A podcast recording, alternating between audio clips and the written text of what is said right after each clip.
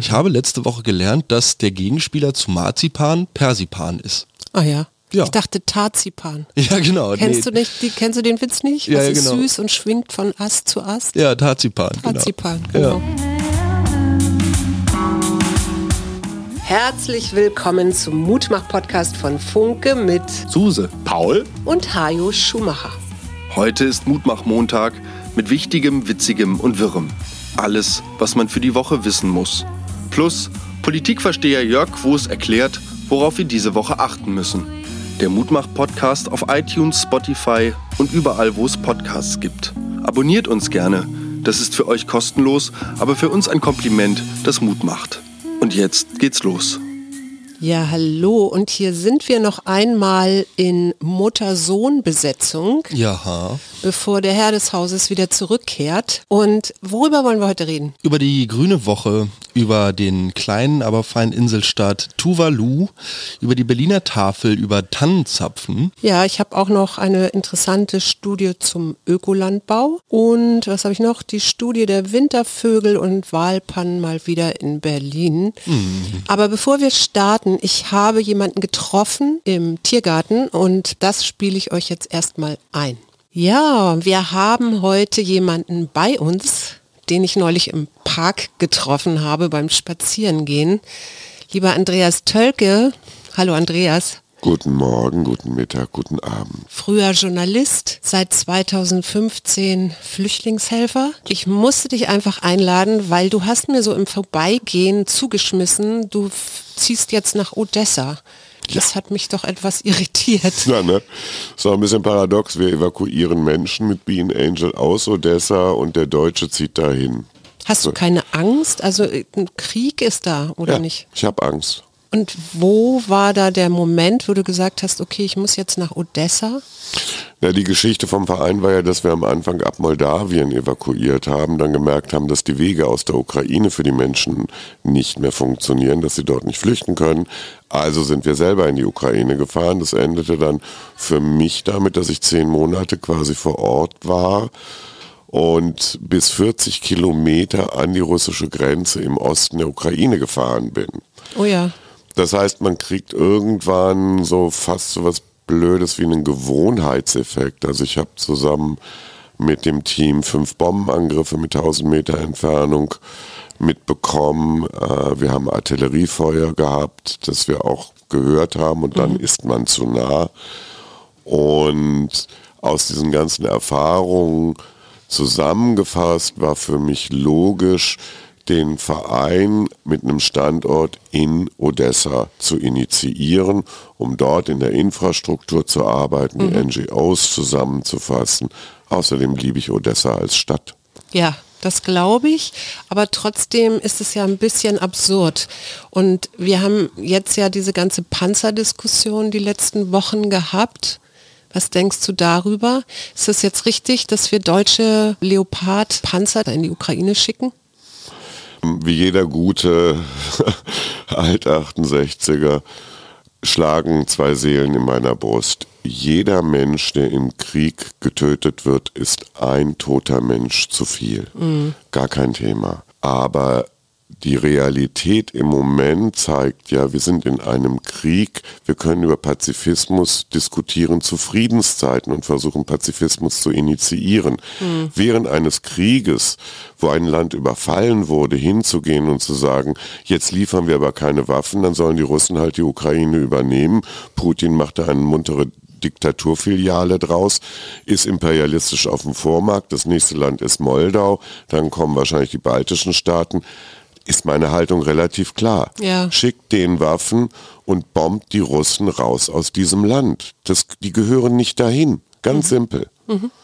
Jetzt haben wir ja auch einen neuen Verteidigungsminister, ne, Herrn Pistorius, der ja schon anfängt zu fordern, dass wir die Rüstungsindustrie ausbauen müssen. Das, was ich da immer so sehe, ist, dass wir uns eigentlich gerade so hochschaukeln und ich bin auch absolut dafür zu sagen, die Ukraine muss sich verteidigen, die muss das auch gewinnen. Und Die wird das auch gewinnen. Entschuldigung, dass ich da unterbreche. Die Ja. Ukraine wird diesen Krieg gewinnen. Es ist nur eine Frage von Zeit. Desto mehr Waffen kommen, desto besser sie sich verteidigen können, desto schneller wird es gehen. Wie erlebst du die Menschen zurzeit dort? Ich bin, war vor diesem Krieg nicht der wahnsinnige Osteuropa-Fan. Ich fand die Umgangsformen zu ruppig. Das war alles ein bisschen schwierig. Hab dort erlebt, gerade jetzt, nachdem die Energiekrise so virulent ist, 40 Prozent der Energieversorgung in der Ukraine sind zerbombt worden. Das heißt, die Menschen sitzen in Wohnungen mit einer Maximaltemperatur von 10 Grad. Mhm. Keiner will mehr flüchten dieser Durchhaltewillen und die, das Improvisationstalent. Es gibt Restaurants, die haben mit Gaskartuschen vor der Tür Barbecue-Stände. Da wird das Essen produziert und drin sitzt man dann bei Kerzenlicht in Wolldecken mhm. und isst miteinander. Mhm. Ich krieg da Gänsehaut. Mhm. Das, was ich so immer raushöre aus dem, wenn du das so erzählst, ist, dass du ja unglaublich verbunden bist inzwischen auch mit diesen Menschen dort vor Ort, die da Widerstand leisten.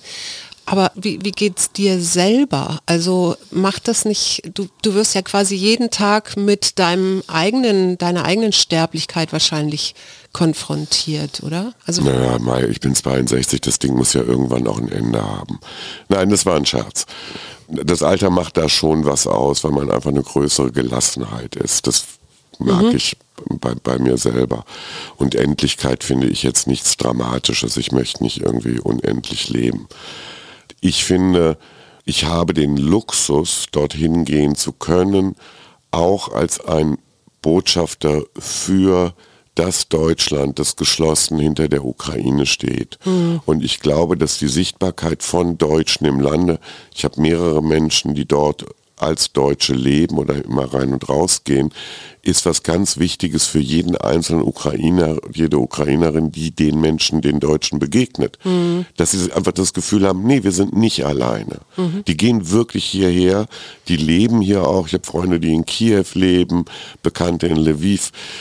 Das ist eine unglaublich wichtige Geschichte. Mhm. Okay, also sichtbar werden, sichtbar werden als Partner Jetzt bist du ja für den Verein oder deinen Verein Be an Angel unterwegs. Was braucht ihr? Wo können wir hier vielleicht auch euch unterstützen? Das eine ist, eine Haltung zu zeigen. Das ist eine Dauerpredigt meinerseits. Das kostet nichts. Menschen, die irritierende Äußerungen über diesen Krieg machen, an erster Stelle ähm, zum Beispiel eine Frau Wagenknecht, zu widersprechen und zu sagen, was du damit erreichst, ist die Aufgabe der Ukraine. Mhm. Also gerade von links zu sagen, wir sind gegen Imperialismus, aber einen russischen Imperialismus auf einmal zu fördern und Friedensgespräche zu verlangen aus einer Position der Ukraine, die in einen Diktatfrieden münden würde, sprich ja. den Verlust von bestimmten Bereichen dieses Landes.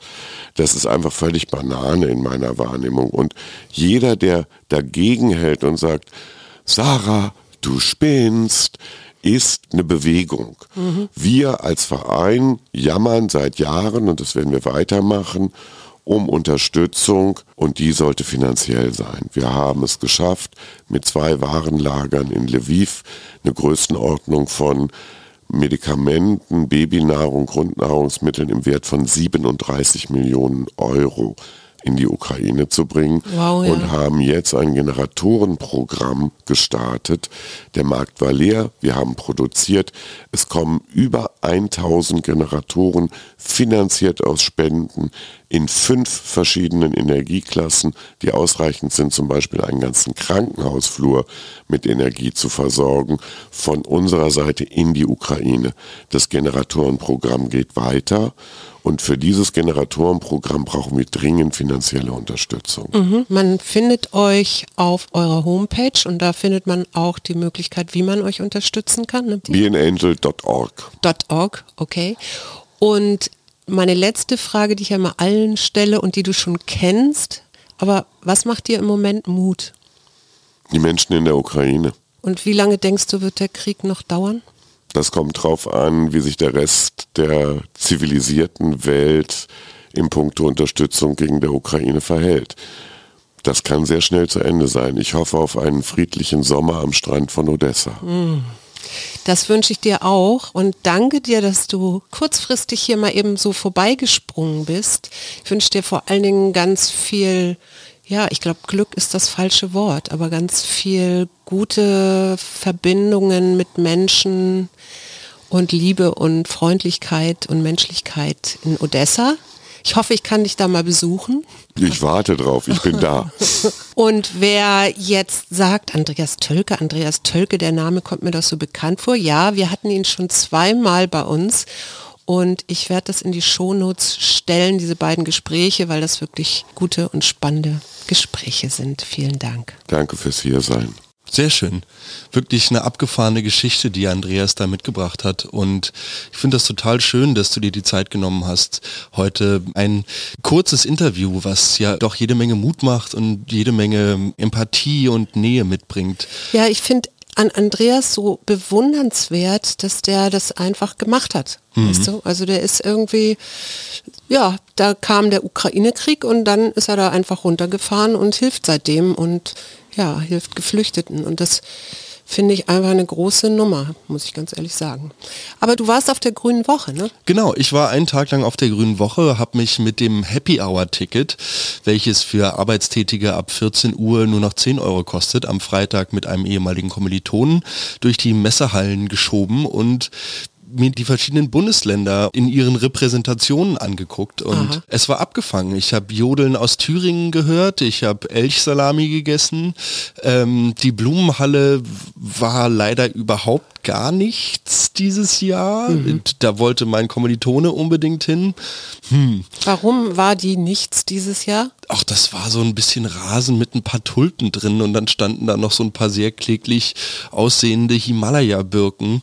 Kann man sich vorstellen, wie Birken mehrstämmig, also mehrere kleine Haupttriebe. Aber die Blumenhalle hat mich auf jeden Fall nicht so überzeugt. Der gigantische Stand der Bundeswehr in der einen Halle hat mich auch nicht so wahnsinnig überzeugt. Was, was wollten die da werben? Ich meine, auf der Grünen Woche finde ich auch ein bisschen komisch. Ja, auf jeden Fall. Der Spruch, mit welchem sie geworben haben, uns gibt es auch, damit du gegen uns sein kannst kannst, mhm. den fand ich eigentlich relativ woke.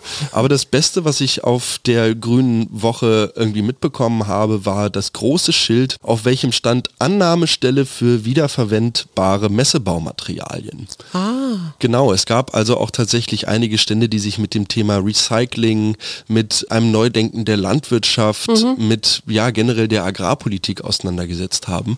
Und diese Angebote waren auf jeden Fall sehr interessant, genauso wie das Angebot auch der Berliner Tafel, mhm. die jedes Jahr auf die Grüne Woche darf, um dort in dieser Messewoche ganze 10 bis 12 Tonnen Lebensmittel zu retten. Ah. Und das geht jetzt natürlich gerade zu den letzten Tagen der Grünen Woche nochmal richtig los. Die meisten Aussteller kommen mit jeder Menge Ware an und haben das aber gar nicht einkalkuliert, dass man das alles wieder mit zurücknimmt. Klar, wieso soll ich auch drei Transporter bezahlen, die alle halb voll mhm. zurückfahren, wenn ich einen bezahlen kann, der so den Messestand mitnimmt. Dazu passt ja auch, dass das Containern legalisiert werden soll. Ne? Echt? Ich, ja. Oh wow. ja, großartig. Initiative. Ich habe eine Studie mitgebracht, die du auf der Grünen Woche wahrscheinlich auch angetroffen hast. Und zwar ist die von der Technischen Universität München und die sagen, je schneller die Umstellung auf ökologischen Landbau erfolgt und je größer die Ökoanbaufläche ist, mhm. desto größer ist die Umweltentlastung und Kosteneinsparung für die Gesellschaft. Mhm. Und zwar haben die vorher schon länger berechnet auch, dass es bei einer Kostenersparnis jedes Jahr um Milliarden geht. Mhm. Und Ökolandbau spart jetzt schon der Gesellschaft 1,5 Milliarden Euro an Umweltkosten. Mhm. Und wenn wir tatsächlich die Ökoflächen so weit ausbauen wie geplant auf 30 Prozent, genau. dann steigen die Ersparnisse auf satte 4 Milliarden pro Jahr. Das habe ich tatsächlich auch gelesen und zwar, ich glaube, war das das Jahr 2025 oder 2028, auf jeden Fall in nicht allzu ferner Zukunft und diese Prozentzahl 30, die wurde auf jeden Fall viel in den informativeren Hallen mhm. ähm, kundgetan. Die Uni hat halt schon länger untersucht, wie viel Treibhausgase pro Hektar in der Landwirtschaft entstehen und in der ökologischen Landwirtschaft ist das Ergebnis, dass die bewirtschafteten Flächen nur 50 Prozent also beziehungsweise 50 Prozent weniger Treibhausgase erzeugen. Und das finde ich ziemlich gut. Apropos Treibhausgase, Klimawandel, kommen wir zu dem kleinen Inselstaat Tuvalu. Für alle, die den jetzt gerade auf dem Globus so nicht ganz verortet kriegen, Ozeanien und liegt so ziemlich genau auf halber Strecke zwischen Hawaii und Australien. Findet man kaum auf der Landkarte, sieht auch eher aus wie so ein großes Archipel und Tuvalu hat nun das Problem, dass sie mit ziemlicher Sicherheit der erste Staat auf diesem Planeten sein werden, das erste Land, was mit dem Jahr 2050 vollkommen verschwunden ist aufgrund des Anstiegs des Meeresspiegels. Eine der Inseln, die damit oder dadurch bekannt geworden ist, dass sie ihre Domain, also ihren ihr Länderkürzel, wie mhm. bei uns zum Beispiel .de, ja für so verschiedene, sagen wir mal, so Grauzonenlegale Anbieter freigegeben haben, oh ja. die dann quasi über die Server von Tuvalu Tuvalu gegangen sind. Und um Server auf Tuvalu soll es auch gehen, weil diese Nation jetzt gerade dabei ist, ihre Transition mhm. In Virtual Reality zu vollziehen. Mhm. Tuvalu wird komplett in VR nachgebaut. Mhm. Erste Ministerien und administrative Aufgaben für den Staat werden bereits komplett digitalisiert. Ja. Das heißt, diesen Staat werden wir ab dem Jahr 2050, wahrscheinlich schon vorher, wenn es ihn aber nicht mehr gibt, in seiner Kultur, in seiner Fülle, in seinen Farben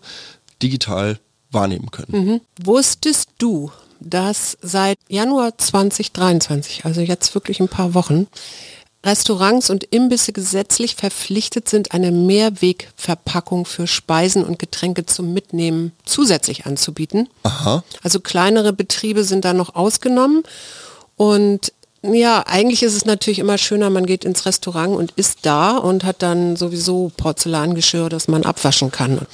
Aber das Gute, was man wissen sollte bei To Go, ist, ihr habt ein Recht auf eine Mehrwegverpackung aus Plastik, außer bei Einwegprodukten aus Holz oder Alu. Mhm. Und bei Getränkebechern muss immer eine Mehrwegalternative angeboten werden. Und die darf nicht teurer sein als die Einwegvariante. Hm, sehr schön. Also werden da quasi Incentives geschaffen, um die Nachhaltigkeit jetzt gerade auch in der Wegwerfgesellschaft doch so ein bisschen ja, ich, ich denke darüber ja auch immer nach. Ich meine, ab und zu hole ich mir ja auch irgendwo Essen. Mhm. Ob ich da nicht direkt mit meinem eigenen Verpackung hingehen kann. Das mhm. geht aber wieder lebensmitteltechnisch, rechtlich nicht. Das ist genau auch das Problem, was die Berliner Tafel hat tatsächlich. Deshalb ist es auch so unglaublich schwer, auf verschiedene große Messen, von denen es ja doch einige gibt, oder Großveranstaltungen, dort an Lebensmittelreste zu kommen, weil die Caterer halt sagen, wir können nicht sicherstellen, dass das von uns gekochte Lebensmittel Lebensmittel dann auch noch wirklich in einer Verfassung, die nicht gesundheitsschädlich ist beim Konsumenten letzten Endes und seien es auch bedürftige Menschen, so ankommt, dass es dort keinen Schaden verursacht. Mhm. Das ist also echt wieder so ein bisschen, ja,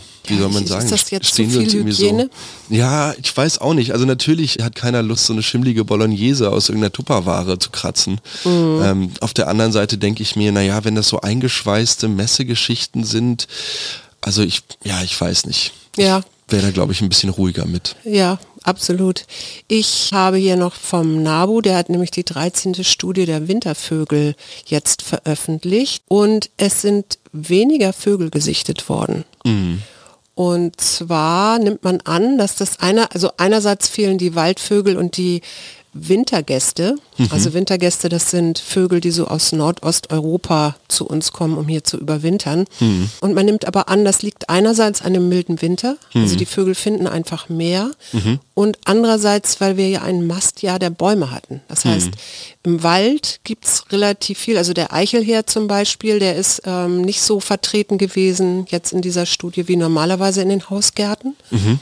Und man nimmt an, dass der eben einfach genug im Wald gerade findet. Sich zurückgezogen hat da so ein bisschen. Genau. Was ich total spannend finde, was total mit dieser Vogelwanderung zusammenhängt, dadurch, dass immer mehr Vögel bei uns bleiben mhm. und tatsächlich den Winter über gar nicht mehr die Notwendigkeit sehen, in den Süden zu fliegen, haben die Vögel, die tatsächlich noch in den Süden fliegen, zum Teil echtes Problem, wenn sie mit ihrem Nachwuchs hier wieder ankommen, ja. dass sie hier nichts mehr zu essen finden, weil du so viele Vögel vor Ort hattest, die hier überwintert haben, die mhm. quasi die Bestände so weit dezimiert haben, dass die Vögel, die zurückkommen, dann manchmal mit dem Ofenrohr ins Gebirge gucken. Oh. Ja, und es ist ja nicht so, dass in Berlin, wir haben ja neulich über Low-Tech und High-Tech geredet, ne? Es ist ja nicht mhm. so, dass in Berlin hier alles super läuft. Also das weiß man Doch, ja das weiß man auch. aber, glaube ich, schon länger. Ja, ja, genau. Und wir haben schon wieder fehlende Wahlscheinnummern auf irgendwelchen Rücksendeanträgen.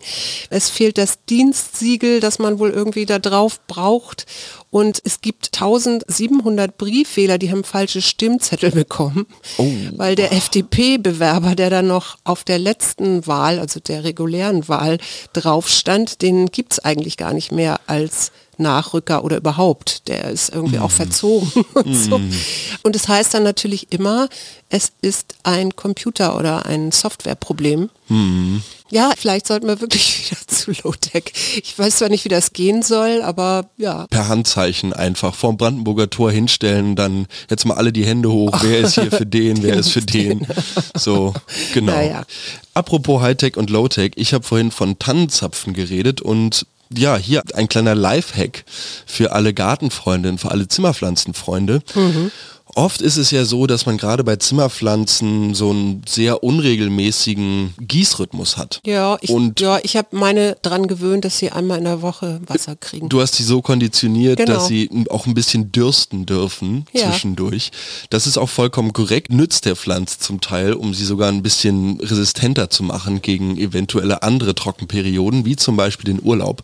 Aber womit ich mit dem Tannenzapfen hinaus will, ist, dass der Tannenzapfen tatsächlich diese Eigenschaft Eigenschaft hat, dass wenn er feucht ist, geht er auf mhm. und wenn er trocken ist, bleibt Schließt er zu. Er. Ja, genau. Und das heißt, wenn ich nun einen Tannenzapfen, sagen wir mal so anderthalb bis zwei Zentimeter mit in meinen Blumentopf eingrabe mhm. und dann über diesen Tannenzapfen wässer, die mhm. Pflanze, kann ich mit relativ sicherer Wahrscheinlichkeit an der Öffnung des Tannenzapfen feststellen, aha, die Erde ist jetzt wieder komplett durchgetrocknet, der Tannenzapfen ist zu, ah. ich muss wieder gießen. Sehr praktisch. Total. Super cool. Ja, also einfach mal in den Wald gehen, eine Tüte voll mitnehmen, je nachdem aber wie viele Zimmer, Zimmerpflanzen nicht, rumstehen. Die, weil bei Tannen denkt man ja immer an sauren Boden und so, aber das ist bei den Zapfen nicht so. Nee, das sind die Nadeln. Das sind die Nadeln. Okay, habe ich wieder was gelernt. Vielen, vielen Dank dafür. Und jetzt haben wir Jörg Quos wieder. Genau, der uns als erstes über den Ampelstatus informieren wird. Hallo Jörg. Hallo Suse, hallo Paul.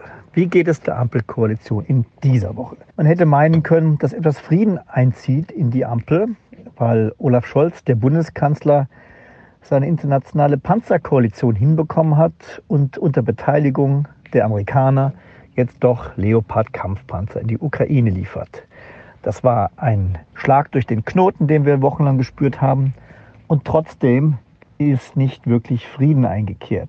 Es gibt Streit im Hintergrund Streit vor allem zwischen Kanzleramt und Auswärtigem Amt um die Frage, wer bei der Außenpolitik künftig die am stärksten koordinierende Funktion einnehmen wird. Es soll eine Art Nationalen Sicherheitsrat geben, der nicht so heißen darf. Und es wird munter gestritten, wer diesen Rat am Ende führt. Und im Auswärtigen Amt, wo man schon jeher neidisch ist auf die außenpolitische Kompetenz des Kanzleramts, man der Ansicht, dass Annalena Baerbock mehr Einfluss gewinnen sollte. Aber da gibt es ein Problem. Annalena Baerbock ist eine bislang gute und mutige Außenministerin, aber sie hat einen schweren Stockfehler begangen vor wenigen Tagen, als sie beim Europarat in Straßburg davon sprach, dass man sich im Krieg mit Russland befinde. Und das war wirklich ein schwerer Fehler und hat den Streit um die Frage, wer hat außenpolitisch das Sagen, ohne Not angeheizt. In dieser Frage liegen die Nerven jetzt ziemlich blank und es ist schade, dass bis zum 17. Februar, an dem Tag, wo die wichtigste weltweite Sicherheitskonferenz in München stattfindet, eine Einigung zwischen Kanzleramt und Auswärtigem Amt nicht vorliegen wird. Und das verhagelt der Ampelkoalition in diesem Punkt mit Sicherheit die Laune. Und wie sieht so unsere nächste Woche aus? Was wird uns politisch interessieren? Ja, und was wird diese Woche wichtig?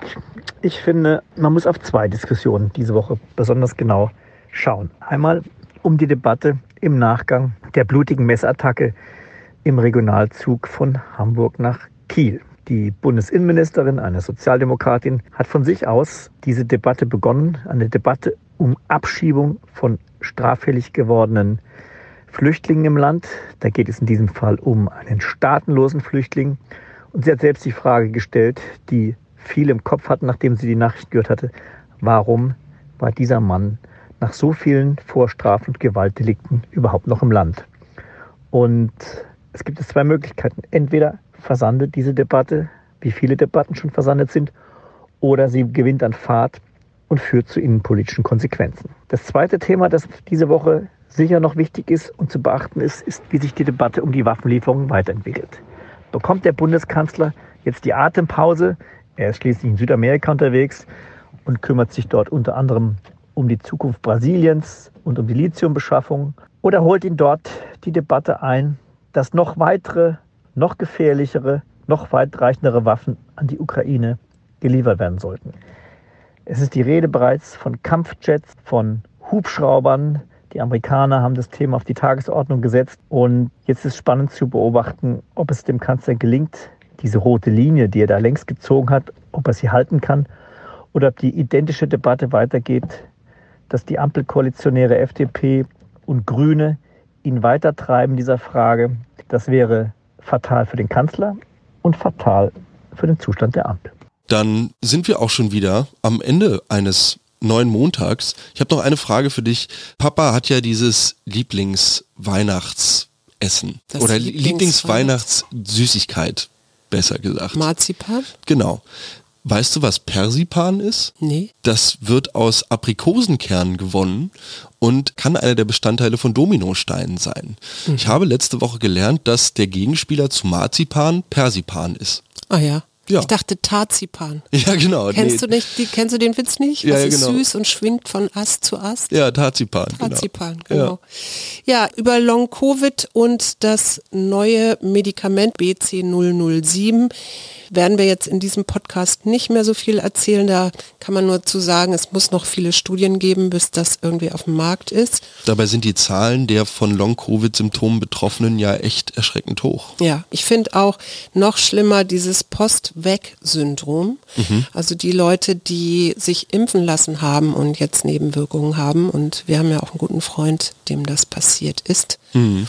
Also ich hoffe wirklich, dass es da ganz schnell Studien zu gibt und dass es auch die entsprechenden Gelder dazu gibt. Ich meine, wir rüsten auf mit den Panzern, ja, es sind plötzlich Gespräche, wie wir unsere Rüstungsindustrie europaweit wieder hochpushen können. Die Amerikaner haben gerade ihre Artillerieproduktion verfünffacht. Und ich finde, Long-Covid und dieses chronische Fatigue-Syndrom und eben auch Postweg-Syndrom, das ist genauso wichtig und äh, ja, ich hoffe, dass es dafür Gelder gibt. Und wir spenden unseren Steady-Beitrag für Andreas Tölke und Be an Angel für Generatoren für die Ukraine. Das ist doch was Mutmachendes, finde ich hier zum Abschluss. Genau. Also, wir wünschen euch einen guten Start in die Woche. Total. Lasst euch nicht abschrecken, bleibt bei eurer guten Laune. Genau. Und wir hören uns mit einer wirklich, wirklich besonderen Geschichte, Susanne Hansen und wie sie arbeitslos wurde, was das alles bedeutete und wo sie heute steht nach fünf Jahren am Mittwoch. Spannend. Tschüss. Bis bald. Das war der Mutmach-Podcast von Funke. Jeden Montag, Mittwoch, Freitag ganz frisch. Unterstützt uns bei steady.fm, folgt uns auf Instagram oder hinterlasst gerne eine nette Bewertung. Wir hören uns.